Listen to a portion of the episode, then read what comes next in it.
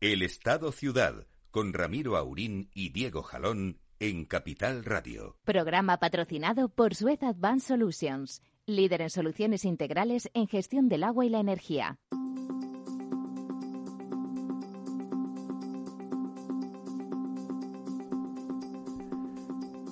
Muy buenos días, amigas y amigos. Bueno, es un decir, han vuelto a bajar las temperaturas, llueve, para que don Diego pueda darnos buenos datos de esos pantanos que tanta sed tienen en nuestro país. ¿Qué tal, don Diego, por cierto? Buenos días, muy bien, aquí estamos. Aquí estamos, Feliz ¿no? de que yo.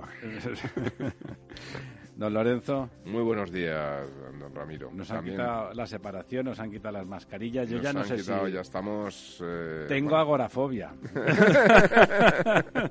Tengo agorafobia, francamente.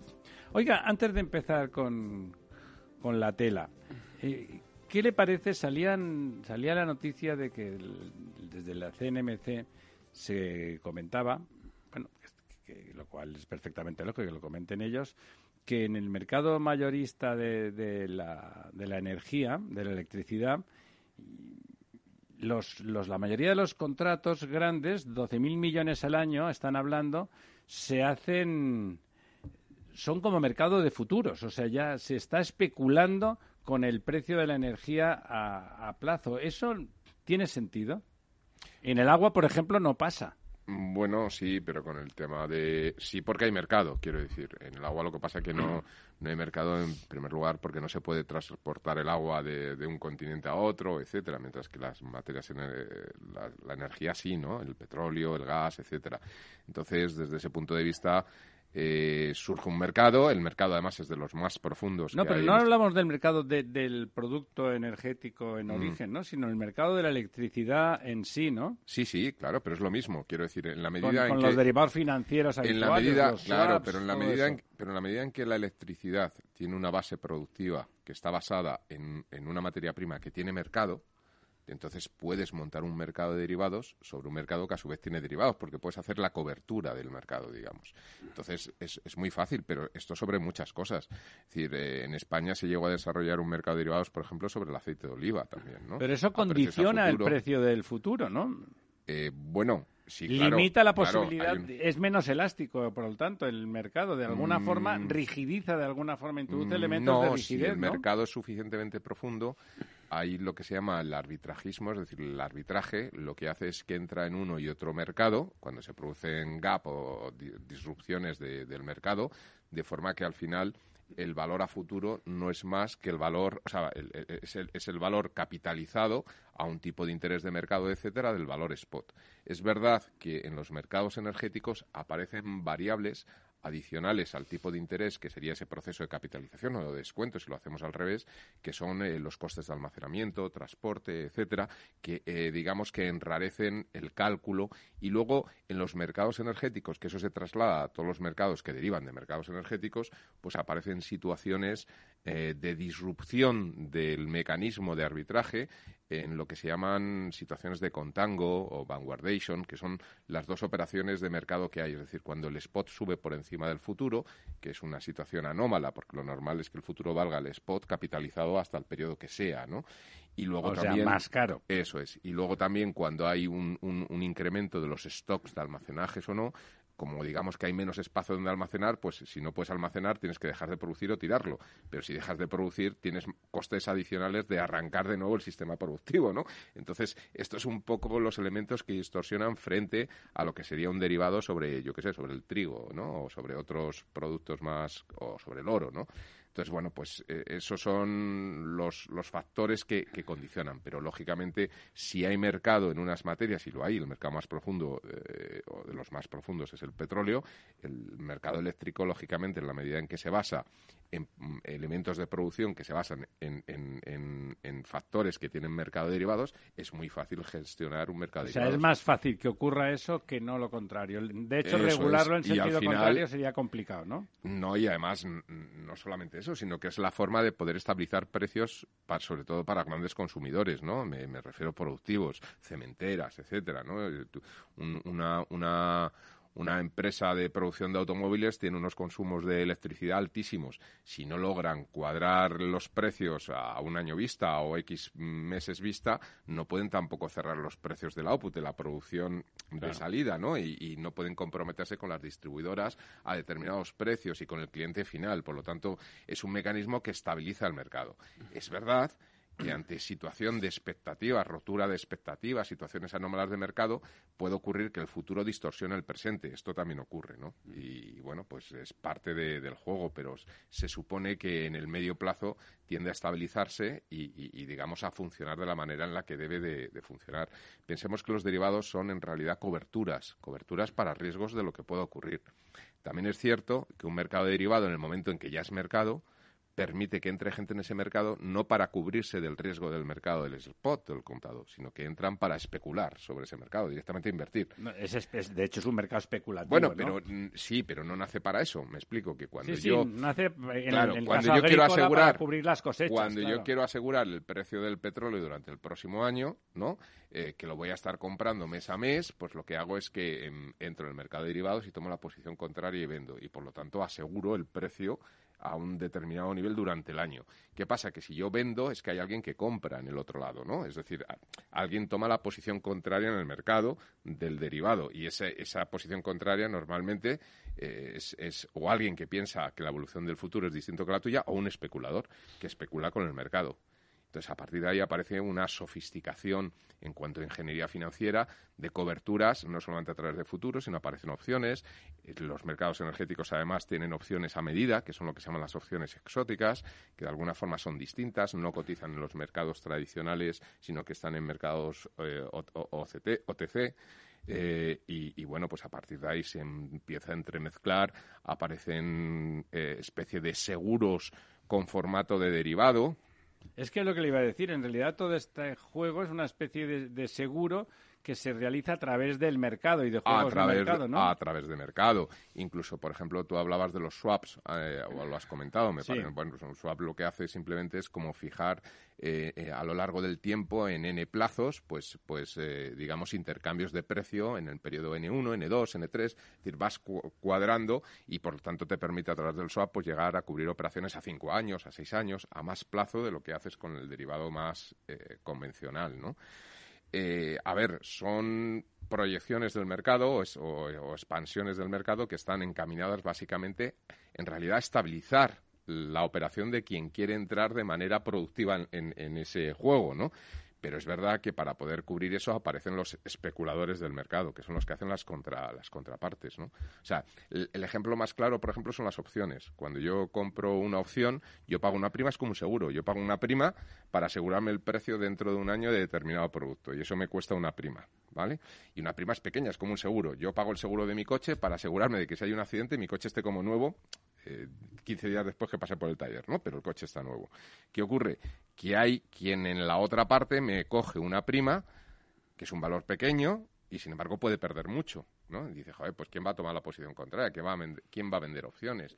Pues porque aparece un mecanismo de cobertura global que se cubren con otras operaciones, etcétera, que permite sacar un margen, digamos, eh, más o menos fijo a través de, los, de la ley de grandes números, de cubrir muchas posiciones, con lo cual necesitas elementos como los Goldman Sachs, los, los grandes bancos, los JP Morgan, etc. Lo que viene a ser una aseguradora en el mismo ejemplo que pondrías, si todos los coches tú tienen un accidente a la vez el mismo día, pues la aseguradora se hunde. Lo mismo, es decir, ¿quién me va a asegurar por mil euros un coche que cuesta 30.000 euros si tengo un accidente? Porque como tenga el accidente, va a perder 30.000 euros, ¿no? Hay que ser tontos para por mil euros asegurar 30. No, lo que pasa es que lo que hace es que asegura un millón de coches y no todo el mundo. Es decir, empieza lo que se llama el cálculo actuarial. En estos casos de estos mercados no es un cálculo actuarial porque no está sujeto a. Pero sí de probabilidad. ¿no? Pero sí de probabilidad y de evolución de mercados, etcétera, y al final tratan de buscar lo que pierden por un lado lo ganan por otro y la suma al final pues es una suma positiva y si no es que quiebra el banco y a veces ocurre. ¿eh? A veces pasa, y, y recordar que no hace tanto tiempo porque ahora todo esto igual nos llama la atención por lo altos que están los precios del petróleo porque el petróleo está subiendo, pero no hace, ¿no? hace tanto tiempo estaban pagando por llevártelo. es decir, Que, que, valía, menos, de cero. Bueno, es que ese, ese es otro de los problemas de los mercados de futuro. Y estamos hablando de no hace más de un año o un año y pico, ¿no? Sí, claro, que es que, bueno, eh, depende. O sea, si tomas O sea, los, los, por ejemplo, en el caso del petróleo, los contratos más famosos, que son el Brent y el, West Texas, pues esos son un tipo especial de contrato que permite, en el momento de vencimiento de plazo, hacer eh, una elección entre quedarte con la... O sea, si tú has comprado un futuro y dices, yo me comprometo a comprar dentro de un año X barriles de petróleo, pues en otros tipos de futuros, no en estos del Bren o del West Texas, llega el momento de vencimiento y tú lo tienes que comprar y tienes que llevarte los barriles, ¿no? o sea, el que te ha hecho la contraparte te dice, ¿dónde se los pongo? En, en, estos contratos tú puedes elegir entre el, el, digamos, el, macheo financiero, es decir, pues, mm, pues, me pagas tanto, te pago tanto, pero no hace falta la entrega física, ¿no? Pero hay mercados eh, over the counter que están fuera, donde realmente hay entregas físicas. Que ha llegado un punto en el que si tienes una acumulación de, almacenaje... No había, sitio. No puedes almacenar y, por lo tanto, pagas porque se lo lleven en lugar de comprar, ¿no? Es decir, que se produce esos casos.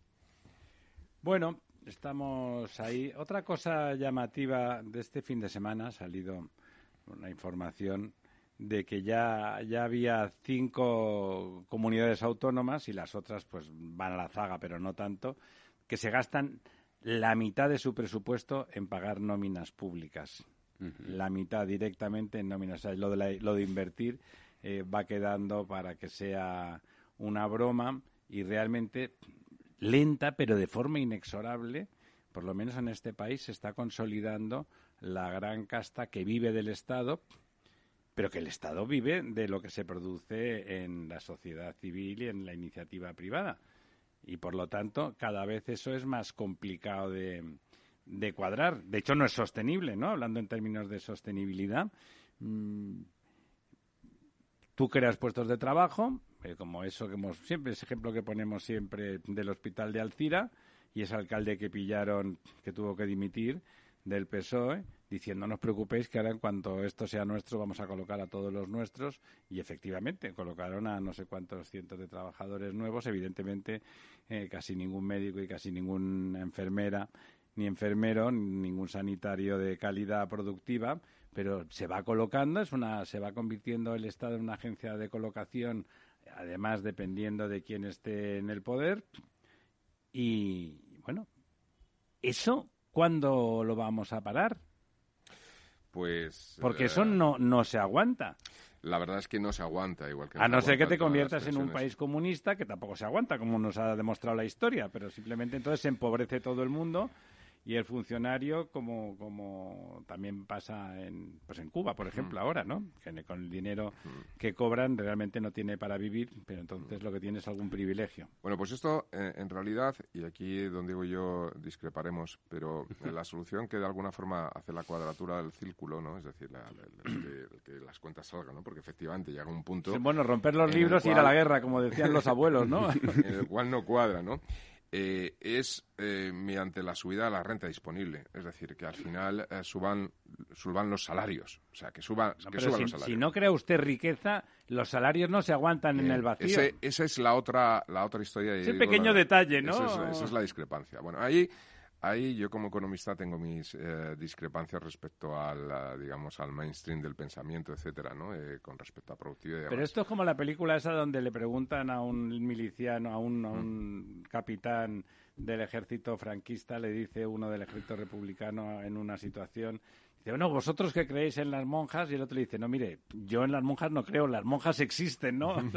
aquí esto no es una cuestión de ideología eh, económica. A ver, aquí no, lo que pasa que este no se puede pagar para que sirva para algo si no se está creando riqueza. Bueno, lo que pasa es que hay, hay una serie de, eh, digamos, de, mitos en el mundo de la economía que son muy discutibles en las economías que han evolucionado como la española y como toda la europea. Es decir, el hecho, por ejemplo, de los salarios hay que fijarlos a la productividad. Eso es un, digamos, un mantra de, de la economía, ¿no? Y bueno, ¿y cómo mides la productividad de un camarero, por ejemplo? Yo puedo medir la productividad de un trabajador de una fábrica industrial de coches. ¿Por qué? Pues porque tengo una está todo mecanizado, está todo eh, pensado por ingenieros. Hay una hay unas líneas de producción, hay unos trabajadores, hay un número de horas trabajo tal, no sé qué, y van saliendo coches. Y al final, pues si salen más coches con el mismo número de trabajadores, eres más productivo. Si salen menos coches, pues eres menos productivo. Es fácil de medir la productividad. Pero un camarero está en una esquina, ¿no? Y El que entre más o menos gente, eh, pues depende de la ubicación, por ejemplo. El que se pueda cobrar más o menos, pues a lo mejor depende de la decoración o la ubicación. No es lo mismo tener la cafetería en Carabanchel que tenerla en la calle Serrano. El que, sin embargo, el trabajador es el mismo. Es decir, el camarero es el mismo. Pero puedes necesitar a lo mejor ocho camareros o Sí, cuatro sí, sí. si- Según el camarero. no van, Pero al final el output- digamos, dando Al tumbos. final el output, el output, el resultante final, ¿sabes?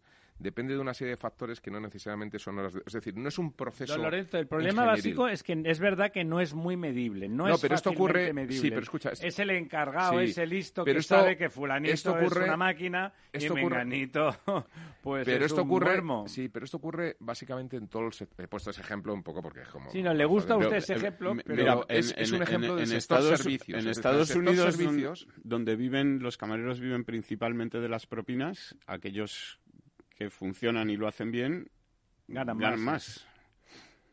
Mm, Depende, depende del número de personas que entran a la cafetería, quiero decir. Sí, bueno, depende los de más cosas, Sí, es verdad. Ceteris paribus, como les gusta decir a ustedes Sí, los pero aquí no economistas. aquí eh, no- aquí no- sí, pero aquí no es de aplicación el ceteris sí, paribus. quiero digo, en igualdad de condiciones, elementos- en igualdad de condiciones, en un mismo bar, el camarero Sí, pero que, que no es lo mismo, que trabaja bien gana más propinas no que el que mismo, trabaja no es lo mismo mal. porque se refleja directamente al fa- a factores productivos lo que es la demanda. Me explico. En, un- en una fábrica de coches, tú fabricas mil coches al mes, me lo estoy inventando, ¿vale? Pa, pa, pa, pa, pa. Y puede ser que vendas los mil o no los vendas. Entonces se produce acumulación de stocks y se producen ajustes de Pero la planta productividad de la Pero producción digamos que cambiado, tú, tú sí. cuadras la productividad. En un bar hay un día que a lo mejor el camarero no atiende a nadie y eso no depende. Es decir, no hay que el tío atiende, pone los mismos cafés, lo consuman o no, eso ya es otro problema. ¿Me entiendes lo que quiero decir? Es decir, no se puede en el sector servicios medir la productividad. Con lo cual tenemos que desmontar un mito desde el momento en Pero que tenemos eso- economías que son mayoritariamente del Eso sector es servicios. verdad si usted aplica un modelo industrial a la medición de la Bueno, productividad en pero los es que- servicios. pero es que el usted puede hacer un test para No, pero- entendernos, pero para valorar Pero, la Ramiro, productividad el concepto, trabajador. el concepto de pro- el concepto de productividad es, es, es, es, un concepto industrial. Es lo que Claro, trato de pero decir. El sector ver, servicios eh, es más complicado. Entonces, Eh, eh, no, yo tengo una, yo, tengo una ver, máxima. eh, don Lorenzo, si usted tiene un bar y sabe que con estos cuatro camareros que tengo, el bar me funciona y que si se va este, tengo que contratar a dos porque este hace el curro que hacen dos es normales. eso- pero es que eh, eh, pero eso lo sabe Diego, el dueño de don Diego, bar, pero es, que decir, eso, eh, don Diego, eso es, eso es la economía de, de los garbanzos que decía Manuel Fraga, ¿no? O sea, la economía es un poquito más compleja, es lo único que trato de decir.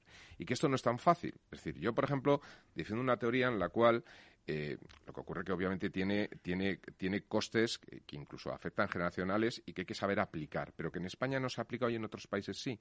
Si yo, le pongo un ejemplo, si yo subo los salarios, ¿no? Y digo, pues ahora el salario mínimo son 2.000 euros, de la noche a la mañana. Muchos puestos de trabajo que no son capaces de mantenerse, cuando, es decir, que no, no, no Que no generan producen trabajo, eso. no son capaces de producir 2.000 euros, se van a la calle. Es decir, aumentaría muchísimo el paro, es verdad. Pero como medida estructural, de economía estructural, a medio y largo plazo, eh, la economía se iría cubriendo por puestos de trabajo que tienen ese valor añadido. Es decir, pasaríamos de una economía de servicios de bar de la esquina a una economía, por seguir con el tema del bar, de cafeterías de lujo en determinados lugares que son capaces de aportar más ese y valor. la gente de clase baja no tendría bares. No, por eso te estoy diciendo. Sí, habría, habría, bueno, pero es que subirían todos los salarios. Quiero decir, habría un problema, habría una situación de Pues, ¿ha- ajuste. solucionado usted todos los problemas. Pongamos el salario mínimo a 15.000 euros al mes. Y la leche. Y solo tenemos empresarios. Y dentro de unos años, A ver, yo he puesto todo el un mundo ejemplo- cobrará yo he puesto 15.000, un los que estén vivos. Pero, Diego, yo he puesto un ejemplo exagerado. A ver, esto se hace o se debe hacer. Se supone que el mercado lo hace. Es decir, el mercado cuando se cogen, siguen situaciones de pleno empleo, situaciones de pleno empleo, se supone que por la oferta y demanda del mercado de trabajo los salarios suben automáticamente. Pero hay economías, y España es un ejemplo de ellos, donde eh, Hay 3 apa- millones de parados. aparece situaciones endémicas, estructurales, que impiden el pleno empleo. Pero eso no implica que no haga falta mano de obra. Me explico. En España, durante los años 2000, la- el periodo este de auge desde finales de los 90 hasta el 2010, entraron casi 6 millones de inmigrantes porque hacía falta mano de obra y, sin embargo, manteníamos tasas de desempleo por encima del 10%, lo cual es absurdo, no, no se entiende. Ese- Bueno, de hecho, o- salían estos días que tenemos 3 millones y Pero algo faltan más empleados de en la pero construcción, 109.000 trabajadores con una cierta especialización. ¿no? Efectivamente, quiero decir que Y se en esos producen... sectores los sueldos, los salarios suben. En Sí, los pero eso sectores no donde ocurre- faltan empleados porque Pero- no lo- los, pero, don los Diego- empresarios tienen que pujar por esos empleos. Pero, don sube, Diego, eso no, sube. ocurre, eso no ocurre en determinados mercados de trabajo, como el mercado de Estados Unidos. Y no ocurren en gran parte porque, porque aquí hay un problema muy serio, que es un lastre, que son la- las, las indemnizaciones por despido.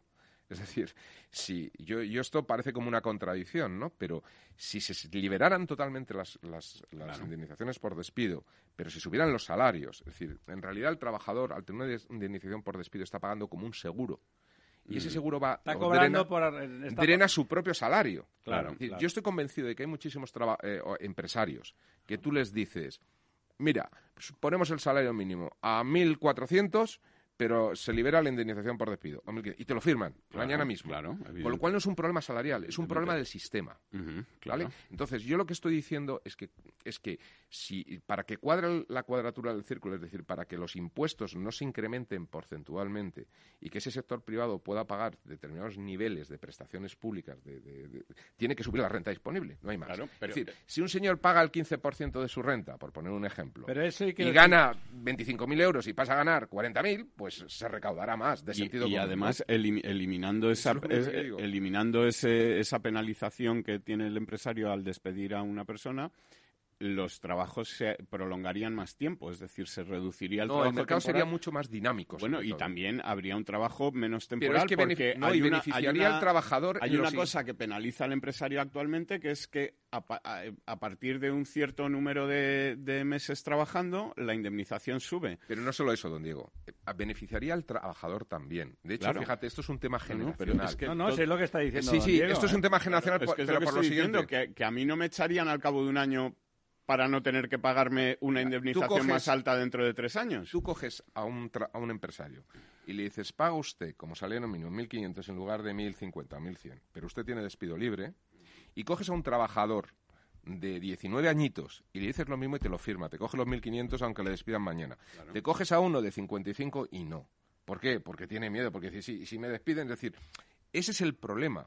El, el hecho de que el mercado no es lo suficientemente... En Estados Unidos, un señor con 60 años encuentra perfectamente trabajo, aunque sea de, de- de- de- en, en un- McDonald's. De lo que sea, sí. Aquí no, es decir, esta es un poco la distorsión, que es una distorsión que ocurre incluso a nivel cultural. Es decir, en Estados Unidos es muy frecuente encontrarte cuando coges un avión pilotos de que, que dices, joder, este tío de aquí va directo, va directo a una residencia de ancianos porque tienen los tíos de pelo blanco, los ves ahí con, con 70 años y siguen, siguen trabajando. Aquí no es a nadie de más de cincuenta y tantos años, ¿no? Enseguida o los prejubilan o hacen historias. Es decir, hay un problema de fondo en el mercado de trabajo Es español, cultural. que es estructural y tiene componentes y culturales cultural. importantes. Bueno, y volvemos, volvemos en un par de minutos.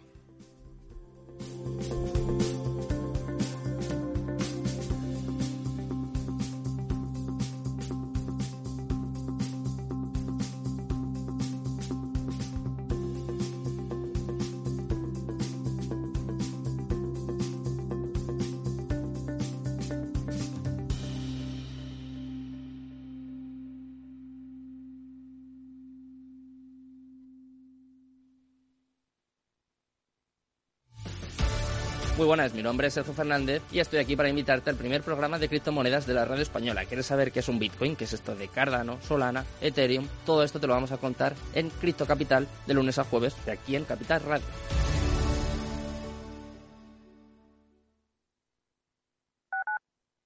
Capital Radio Madrid 103.2. Nueva frecuencia, nuevo sonido. Gráficas Naciones. Más de 50 años de experiencia en el sector de las artes gráficas. Apostamos por la última tecnología tanto en impresión offset como en digital y gran formato. Realizamos todo tipo de impresión. Tarjetas de visita, folletos, libros, vinilos, decoración y montaje de stands. Más información en el 91 629 2145 o en gráficasnaciones.es. Los jueves de 3 a 3 y media en Capital Radio, Gestión del Talento, el escaparate de la formación para el empleo. Expertos formadores, agentes sociales y representantes de la Administración se dan cita en este espacio para impulsar el valor de la formación y el talento. Un espacio de Fundae, la Fundación Estatal de Formación para el Empleo, dirigido por José Joaquín Flechoso.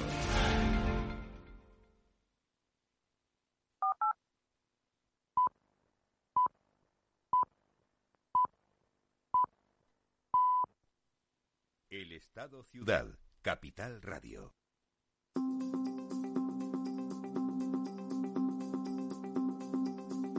Ahí está el postureo, don Lorenzo y don Diego, el postureo cultural, social, cultural europeo, ¿no? Eso tiene que ver en España más todavía. O sea, como decía usted, si dice de aumentar mucho el salario mínimo es usted de Podemos y si dice de eliminar eh, la indemnización por despido es usted de Vox.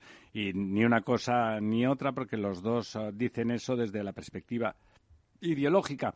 Y los números, los números son estupendos, ¿no? Porque se pueden sumar y restar. En Europa han hecho mecanismos, por ejemplo, la mochila austríaca es un elemento que permite de alguna forma liberalizar o, agilizar más el mercado, pero es verdad que hay una barrera cultural en Europa frente a los mercados anglosajones. Hay que, hay que, en esa transición probablemente lo más importante sería garantizar una cierta cobertura de desempleo para que el que tenga miedo no piense que, pero la e, eso sería de suyo, el, el empleador no tendría que estar pensando que como le caiga el muerto de una indemnización igual tiene que cerrar.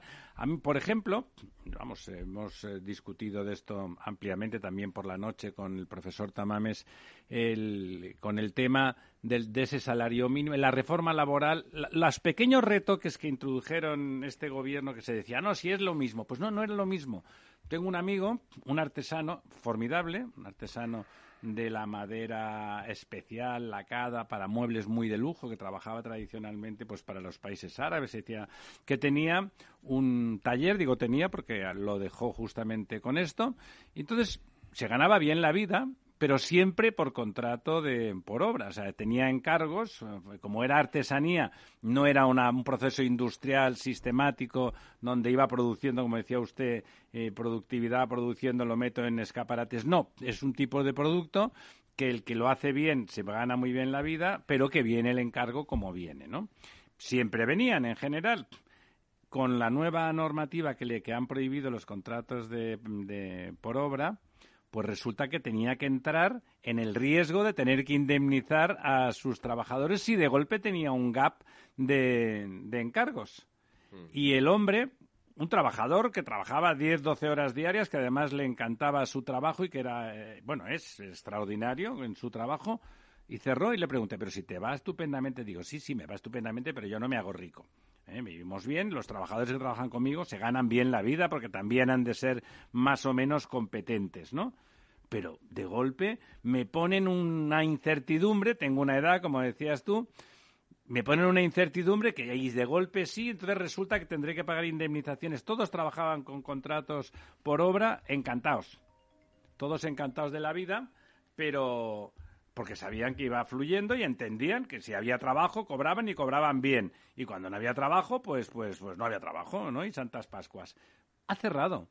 Este es uno que conozco yo de cerca pero eso es una cosa que se produce que yo me temo que se ha producido. Hay la distorsión de intentar aplicar la protección sin aplicar la liberalización y curiosamente deben de ir juntas o sea, debe estar muy liberalizado el mercado laboral y al mismo tiempo ofrecer una cobertura al trabajador que eventualmente se quede fuera del mercado y pueda tener una situación complicada esa mezcla parece que es imposible de, cuadrar. Bueno, es, cuestión de cultura. en, el, mercado anglosajón esto funciona mucho. Cultura política también, claro. No, y cultura social, en el sentido de que, eh, por ejemplo, el mercado anglosajón, eh, igual que tienen como una especie de, nacen haciendo apuestas, ¿no? Es decir, las casas de apuestas son todas anglosajonas y demás porque es como que lo llevan desde, desde que nacen, eh, pues tienen la cultura de los seguros, es decir, las compañías de seguro norteamericanas, inglesas, etcétera, te aseguran todo, cualquier cosa, es decir, decir, eh, realmente una persona tiene, tiene mercado. Aquí tendemos a que el seguro sea siempre público, ¿no? O, lo asegure público. Allí, sin embargo, tienen mercados potentísimos, muy ágiles, que son muy eficientes, que consigues primas mucho más bajas precisamente porque hay mercado y luchan por ello. Y bueno, pues es lo que marca, marca la alternativa. Es verdad que es también lo da mucho el tipo de derecho que tienen, el derecho constitucionario, que lleva a que necesites cubrir más las posiciones y, bueno, es una dinámica distinta. Elementos como ese, por ejemplo, es muy importante. Es decir, el hecho de que tengan civil law o common law eh, marca muchas diferencias en el desarrollo de sectores como por ejemplo el mercado asegurador. Y con eso la posibilidad de que los mercados mm, tengan más recorrido y que se transmita en la mentalidad a las personas. Y es decir hay lastres eh, que, que están ahí y que eh, ¿Se refiere usted a nuestro sistema legal cuando habla de las... Eh, a nuestro sistema, que es garantista en otro sentido, es decir, que tiene ventajas en otro sentido. Eh, tú sabes, digamos que en el sistema del civil law está todo tasado o casi tasado, es decir, que realmente uno sabe lo que le puede ocurrir o no y tal. En, el common law, pues depende, ¿no? es decir, ahí luego aparece la figura del jurado, el juez y puede ocurrir cualquier cosa, ¿no? Estas cosas de que condenan a una empresa a, pagar millones, sí. 20 mil millones de dólares esto en el civil law no es posible, ¿no? Es decir, la cosa está como más tasada. Allí, pues depende, ¿no? Entonces, bueno, pues tiene cosas positivas y negativas, pero efectivamente a nivel económico lastra eh, una dinámica de mercado. vamos a dejar el tema, pero le, recuerdo que en realidad no me ha contestado lo que le he dicho, que cómo se puede aguantar una administración que ya dedica la mitad de Subiendo su la renta disponible. Ya, ya, ya, ya. Subiendo la renta disponible es, eh, es un una cosa tan compleja a través de una sola medida, eh, comprenderá usted que no me la creo. Además, eh, mire, don Ramiro, cuando uno empieza a añadir funcionarios, funcionarios, funcionarios con el simple fin de añadirlos, lo que ocurre es que la administración se va volviendo cada vez menos eficaz o más cada vez más ineficaz, hoy, por ejemplo, hemos podido leer en, en la prensa que eh, España solo ha adjudicado hasta ahora un 27% de los fondos europeos y un 19% del total de las convocatorias que ha realizado. Es, tremendo, ¿no? es decir, hay un cuello de botella tremendo, ¿no? Porque el sector público parece incapaz de gestionar. Ya verá, usted, eh, encárgueselo a una consultora y ya verá cómo. Claro. Y además, si no, no le paga, claro, ya verá cómo se eh, espabila. fíjese que en, en 2021 se lanzaron convocatorias públicas por un valor total de 38.831 millones de euros, de las que solamente se han llegado a conceder 7.408 millones. Eh, ¿Esto a qué obedece? Primero, a que hay muchas convocatorias que seguramente se están haciendo bajo precio. a, precio al que nadie puede puede entrar. O sea que son son falsas. Es para decir que se han hecho y, luego que compro duros a y luego también en, en, en, gran medida a que se hacen convocatorias que, que el Estado es incapaz de resolver en un plazo de tiempo digamos razonable. es decir se hace la convocatoria y hasta que se resuelve han pasado dos años o tres años y como eh, bueno pues este dinero se supone que era para reactivar la economía el dinero ya sí te he visto no me eh, acuerdo. para cuando llegue y empiece a llegar a las empresas la IREF ha dicho hace poco que el impacto de los fondos europeos en 2021 ha sido nulo es decir cero en la economía española es tremendo. Eh, entonces, pues eso es lo que pasa cuando uno va haciendo una administración Pero da igual, cada vez más. Claro, usted hace eso. Los números de la propia IREF, que es el organismo seguramente más riguroso que tenemos en España ahora, dice clarito que el impacto es cero, o sea, que la eficiencia del sistema público es eh, nefasto. Ahora, como se le ocurra a usted decir, vamos a ponerle solución, pasa usted a ser, como decía antes en broma en el off the record, un fascista. Claro, un, un, ultraliberal y un asesino a sueldo. Efectivamente, pues eso es un poco lo que. Bueno, pues hablando de asesinos a sueldo, vamos con los pantanos. Pues mira, en los pantanos una semana más podemos eh, decir que, vamos en el, camino una vez más en el camino adecuado es decir que subimos no bajamos eh, subimos 390 hectómetros cúbicos. Bueno, un pantanito pues mediano, son, no dos pantanos de San Juan, un poquito más, ¿no? es decir, San Juan es pequeño, dos, uno mediano. Entonces, eh, bueno, hemos subido un 0,69%, nos situamos ya en el 48,50% y bueno, eh, por el lado de las malas noticias, pues eh, decir que en la misma, la media de los últimos 10 años estábamos 20 puntos por encima en esta semana, ¿no? 20 puntos por encima. Estábamos en el 60. O sea, un 50% más de lo que tenemos ahora. Exactamente. ¿eh? Porque 20 puntos es mucho, pero pensar que es el, el 50% más de lo que tenemos ahora es más dramático. Exactamente, pues fíjese, eh, sobre una capacidad total de aproximadamente 56.000 hectómetros cúbicos tenemos 27.000 y la media de los últimos 10 años era 38.000. Fíjense ustedes que en, en Chile llevan 13 años de sequía. Y en un sitio que estaba perfectamente dotado y abastecido como Santiago de Chile empiezan a programarse la posibilidad de restricciones.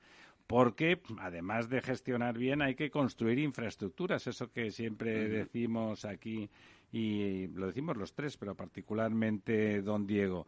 Eh, aquí un día nos encontraremos con el susto. Las cuencas del sur, esas que estaban más perjudicadas, como, como... Bueno, eso también es parte de las, de las malas noticias, porque es que esta subida, eh, si la analizamos por cuencas, esta subida esta semana, eh, básicamente, arriba. básicamente corresponde al Ebro, que crece un 1,53, 121 hectómetros cúbicos, y al Duero, que crece 117 hectómetros cúbicos, que crece 1,56. Eh, Guadiana, que es una de las que está muy mal, crece en 9 hectómetros cúbicos y Guadalquivir en 18. Es decir, que. Casi nada. Prácticamente nada. Un 0,09 y un 0,22 el Guadalquivir.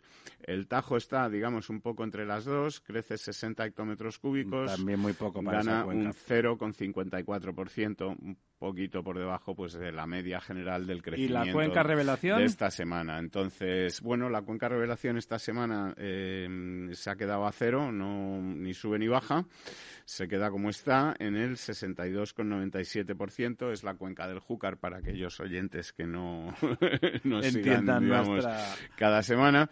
Y, y bueno, pues eh, como te decía, prácticamente la subida se concentra esta semana en, en la cuenca del Duero y la cuenca del Ebro.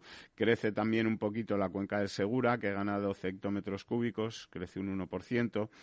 Y el resto de cuencas, pues bueno, el Cantábrico Oriental. Fíjense ustedes si es pequeña la cuenca del Segura, que 12 hectómetros, que no es nada, Sí, es, un el 1%, 1%. ¿no? Claro, eh, Y es, la- una, es una cuenca que tiene un total de 1.140 ¿Y la cuen- el- de las cuencas interiores catalanas? Eh, Cataluña interna crece 2 hectómetros cúbicos, se sitúa en el 58,35% con 395 hectómetros cúbicos sobre un total de 677. También muy pequeña la Eh, muy pequeña, efectivamente. Pero está bien lo que ha crecido, sí. Sí, bueno, eh, a ver, crecer eh, siempre está bien, Siempre sea, es bueno, sea sí. mucho o poco, pero vamos, que la, la tendencia que llevamos desde hace varias semanas es buena.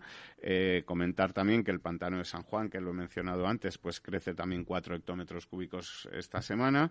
Está ya en 106 de un total de mm, 138. Ya está por salirse. Eh, bueno, Está como- todavía, como todavía, una piscina infinita ya de esto que va Sí, a Todavía le queda un poquito. Eh, y, y que además, eh, otra de las buenas noticias que podemos dar esta semana es que siguen llegándonos borrascas, sigue llegando lluvia. Hoy, viene, ¿no? Hoy lo estamos comprobando. En principio, la previsión es que va a seguir lloviendo durante toda la semana y seguramente también la siguiente. Ya saben ustedes que las previsiones, cuanto más nos Lejanas alejamos, menos eh, probables, menos sí. probables son.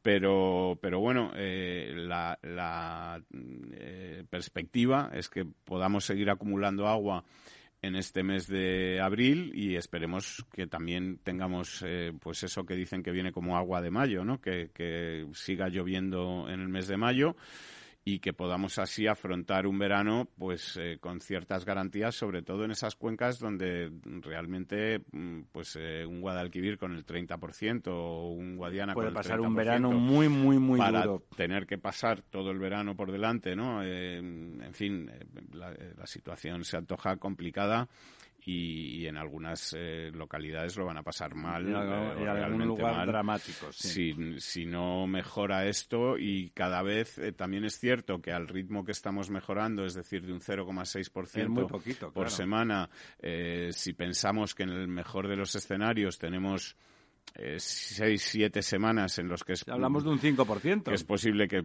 pueda seguir lloviendo porque mm, contar con que va a llover mucho en junio, con que va a llover en julio, pues no parece realista. Vamos. Es, es, como los presupuestos del Estado. Todo puede ocurrir, pero no es lo, lo, que ocurre estadísticamente, es decir, que nos quedan por delante. El 40 de mayo no te quites el Claro, pero bueno, que incluye. Ensayos, vamos no, a poner. Pero vamos el a poner. paraguas- Vamos a ponernos en lo mejor, que sería que estas dos semanas de abril que quedan y las cuatro semanas de mayo siga lloviendo y sigamos creciendo a un 0,6, pues... 6 por eh, 6, 36. Es un 3,6 lo que vamos Nada, a es mejorar, ridículo. es decir, que nos vamos a poner en un, en un 52% para, para... Sí, pero además, fíjese, si, la, si es que además esto de la estadística es como lo de los pollos, ¿no?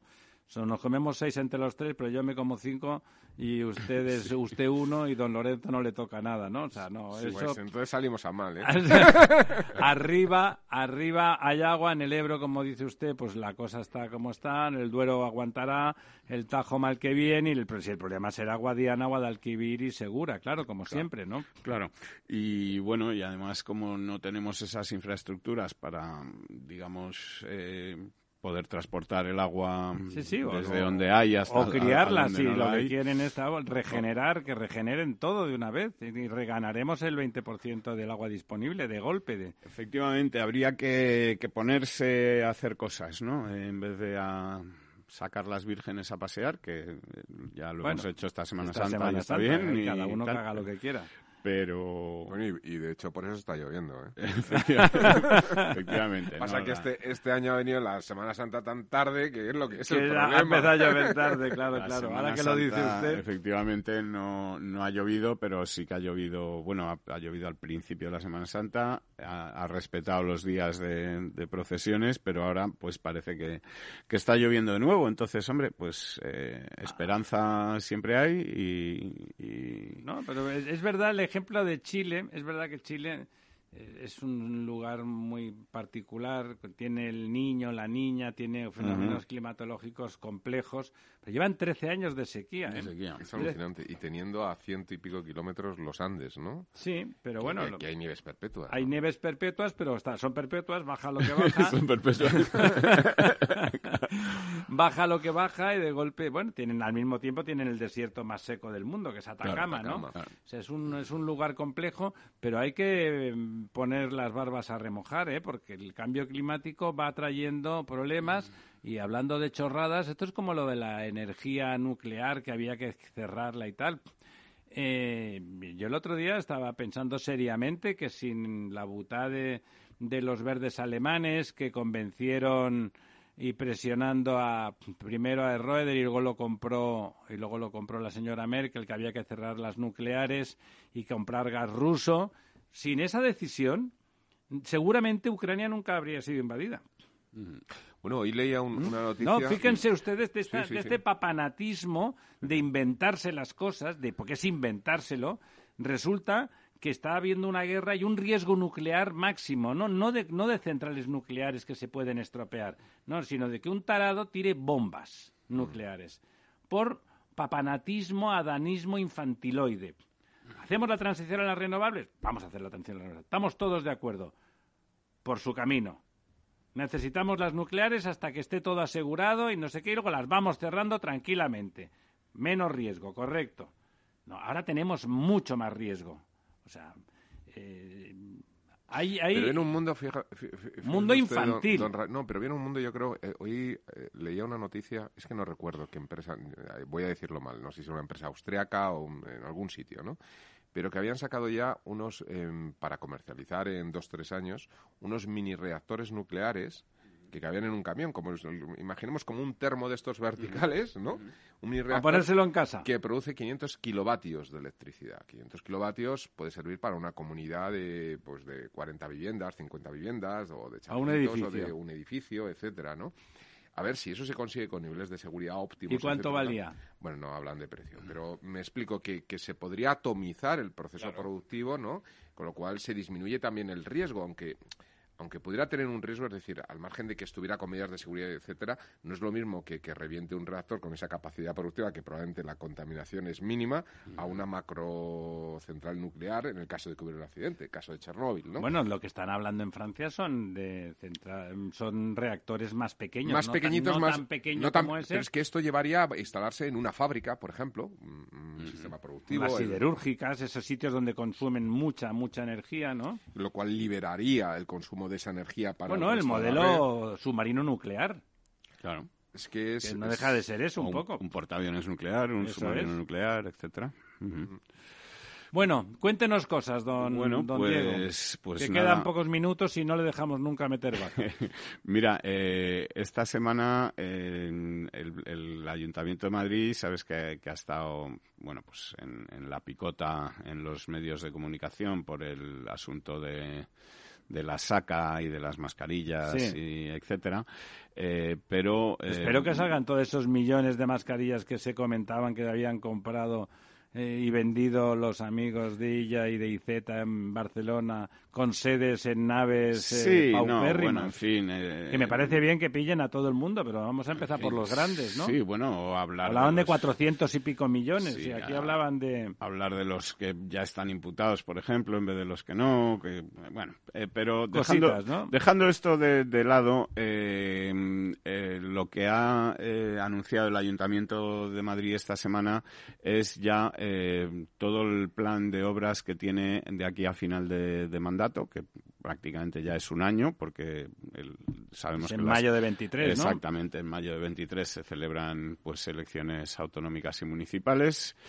Y entonces, eh, bueno, pues eh, son 12 grandes obras las que tiene previstas el Ayuntamiento de Madrid, con un presupuesto de inversión de unos 120 millones de euros, eh, que van pues desde cubrir la M30 a su paso por el Calderón, la reforma de la Puerta del Sol, eh, la calle Ortega y Gasset, el barrio La Justicia, en fin, son varios proyectos de construcción, de obras, de infraestructuras, de hacer cosas eh, que, que, bueno, pues eh, serán de una manera o de otra. Habrá quien le gusten más, quien le guste menos, pero que dinamizan eh, la ciudad. Que Y lo contrario de lo que está haciendo la señora Colau, Sí, ¿no? es que eso es lo que, que te iba a comentar, que en Barcelona, pues de esto. Sí, no- están cerrando el tráfico de islas. Últimamente está... colocando piedras. Curiosamente, en la calle. hasta la vanguardia, que se había puesto muy de perfil, porque con lo, con lo que cobraba de publicidad, pues se ponía de perfil con el ayuntamiento, pero están sacando, ha habido un movimiento civil importante, sobre todo por parte de empresarios, de fomento, del Foment del Trabajo y de, instituciones parecidas, ¿no? Y gente de- del mundo económico que está subrayando con estudios en la mano que es que el, el 60% de la gente que va al centro de Barcelona a hacer trabajo, gestiones o compra comercial viene del, de- del exterior de la ciudad, del área metropolitana, y que con las medidas que está tomando la Colau, eso se va al garete. O sea, que, que están haciendo las cosas sin pensar lo más mínimo, sin controlar lo más mínimo, ¿no? Se Están, y está habiendo, está habiendo una cierta reacción desde ese mundo hacia de queja, después de una- un silencio y una omertad que, que no se podía decir nada, so pena de ser calificado de cualquier cosa, empezando por la palabra el- fascista, y el ¿no? Problema, y el problema, don Ramiro, es que eso, los primeros que lo ven son las empresas. Claro. Cuando se va a hacer una implantación en un territorio, pues si hay barreras como esa, pues se decide otra implantación. Incluso a las ya implantadas, y no Pues solamente me refiero irse. multinacionales, sino incluso empresas eh, catalanas, pues, oye, pues a lo mejor me interesa irme más a Zaragoza, ¿no? O yo qué sé, ¿no? Pues porque eh, logísticamente o las cosas funcionan o hay una administración más O a eficiente. Málaga o a Albacete, como Sí. decíamos antes.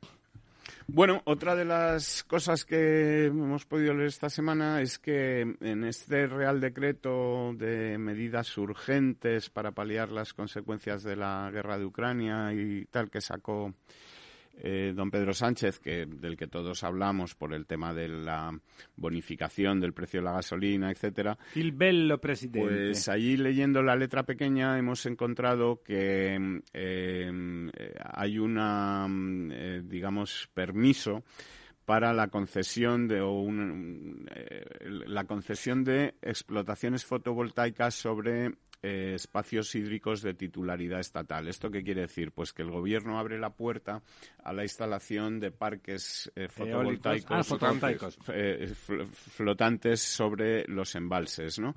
Hay, por lo visto, mm, según comentan los expertos, más de 100 embalses en los que sería posible o serían susceptibles de, vamos que cumplen los, requisitos pues para poder implementar esta esta tecnología que en España pues eh, solamente hay en un en un embalse en Sierra Brava en Badajoz y que eh, bueno pues que en el mundo se está aplicando bastante permite, digamos, no tener que emplear suelo que tendría otros usos para la instalación de las placas fotovoltaicas. superficie disponible. Reduce la evaporación del pantano. Claro, porque la tapas. En, la medida en la que el agua, digamos, el sol no está incidiendo sobre el agua. haciendo una cubierta de alguna la placa solar y bueno, pues eh, tiene además eh, el mismo rendimiento, digamos, que, que, tendría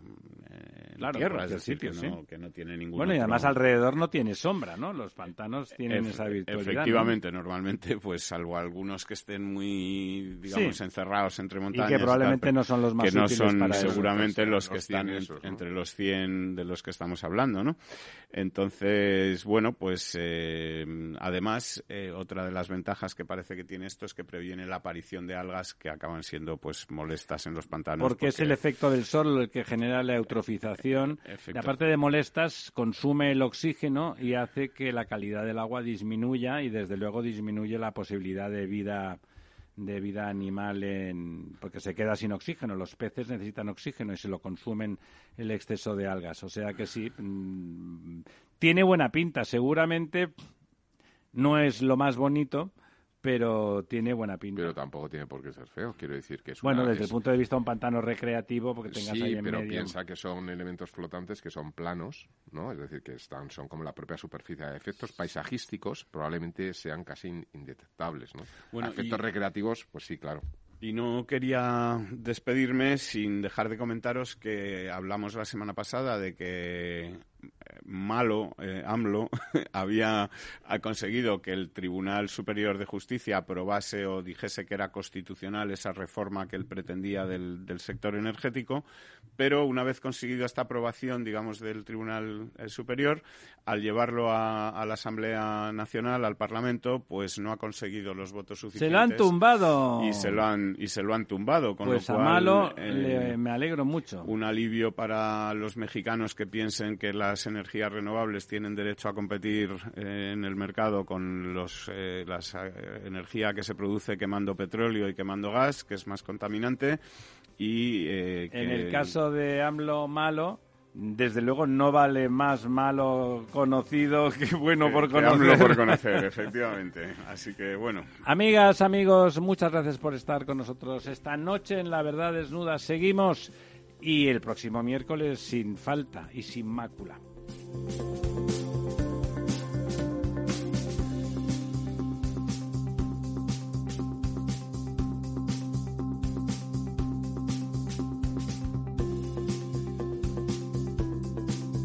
El Estado Ciudad, Capital Radio.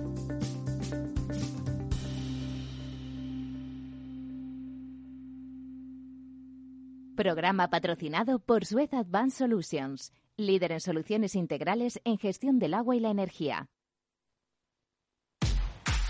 Al mal tiempo, mala helada. El cambio climático lo ha cambiado todo y los riesgos son más y más imprevistos, como las lluvias, las heladas o el pedrisco. Por eso necesitas un buen seguro agrario que garantice tu tranquilidad. Y ahora es el momento de contratar tu seguro de uva de vino. Agroseguro. Trabaja sobre seguro. Capital Radio Madrid 103.2. Nueva frecuencia, nuevo sonido. Hemos creado un lugar para ayudarte a crecer, donde cada pregunta tiene su respuesta, donde acompañamos a empresas y autónomos en su camino hacia la digitalización y sostenibilidad, donde estar al día de ayudas y subvenciones donde se impulsa la internacionalización de todos los negocios, con contenidos pensados para aprender, inspirar y crecer. Santander Impulsa Empresa, el lugar para avanzar. Disfruta de la mejor cocina gallega en Montes de Galicia. Todo un clásico moderno en el barrio de Salamanca. Disfruta de la variada dieta atlántica, de las mejores carnes y pescados tratados con respeto y transparencia y regados con una de las mejores bodegas de la zona. En grupo, en familia o en pareja, Montes de Galicia te ofrece el espacio perfecto en cada ocasión. ¿A ti también se te pone el corazón a mil cada vez que abres tu app de trading? Si la respuesta es sí, entonces eres uno de los nuestros y te queremos en la séptima edición de nuestro gran evento Efecto Trading. Eventos que hablen de bolsa, muchos. Como Efecto Trading, ninguno. Apunta, apunta. Del 25 de abril al 4 de mayo en formato online con más de 20 ponentes confirmados. En Econor, Jesús Sánchez Bermejo, Francisca Serrano, David Aranzábal, Niño Becerra, Yuri Rabasa, José Luis Cava, David Galán. Pon a tope tu trading con IGE en esta séptima edición de Efecto Trading. Todas las operaciones conllevan riesgo. No pierdas detalle de todo lo que afecta a tus inversiones y a tu bolsillo. Toda la información en Mercado Abierto con Rocío Arbiza, de 4 a 7 de la tarde en Capital Radio. Capital Radio, Madrid, 103.2.